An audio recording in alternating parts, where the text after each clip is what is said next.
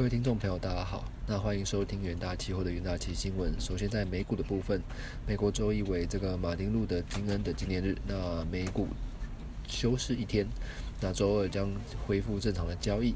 那在这个日本的部分哦，日本基准公债直利率连续第二天是升破日本央行的上限，市场压住呃日本央行最快在这个本周就会再次调整政策。那十年期美债殖利率在周一的时候上涨一个基点，为这个零点百分之零点五一。那继上周五之后，再次升破央行的目标上限。那日本央行十二月二十日将殖利率上限提高一倍至百分之零点五，但上周五触及至百分之零点五四五的部分上涨四点五个基点。那日本央行周一宣布展开计呃计划外购呃购债操作，那购买一点四兆日元。的一至二二十五年期国债，并以百分之零点零三的固定值利率无限量购买两年期国债。此外，日本央行每日呃还以这个百分之零点五的值利率无无限量购买十年期国债和期货。挂钩证券。那由于猜测日本央行将在周三结束的这个政策会议上放弃其直利率曲线控制政策，因此日本债券直利率面临上行的压力。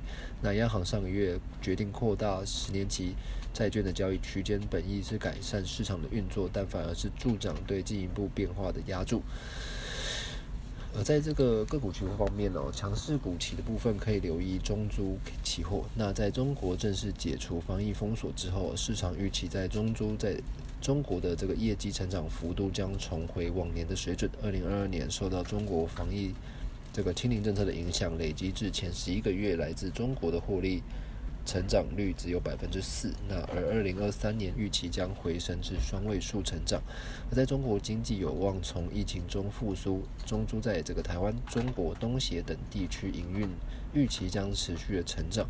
而一月十六日中租期货上涨百分之四点九五，是期价是延续多方的格局。在弱势股期方面，可以留意长荣期货。那由于高通膨与升息等因素影响啊，全球景气成长趋缓，导致终端需求转弱。那现行运价持续承压。上海航运交易所一月十三日公布最新的上海出口集呃集装箱运价指数，运价再次连两周下跌至一千零三十一点。那较受呃较上周下跌二十九点，跌幅是百分之四点九。那由于这个终端需求疲弱，导致运价续跌。其中，这个欧洲航呃欧洲线每 TEU 报价以下探以下探一千美元之重要关卡。那公司营运恐持续承压。那一月十六日长荣期货是下跌百分之一点三，旗下是持续承压跌破季线的部分。而在这个热门股期方面，可以留意台药期货。那台光电、观音厂。在一月十五日晚间传出火警，那公司表示将调度其他产区厂区，那包含像是观音二厂、三厂及新竹四厂的产能进行应应。对于这个整体产能之影响仍在评估当中。那市场预期它要将有望获获得转单效应，推升今日起价的表现。那在五 G、AI、HPC 等成长趋势不变之下，二零二三年铜呃铜箔基板的需求将持续的强劲，它要布局的高阶 HDI 与 RF 材料，渴望是持续受惠。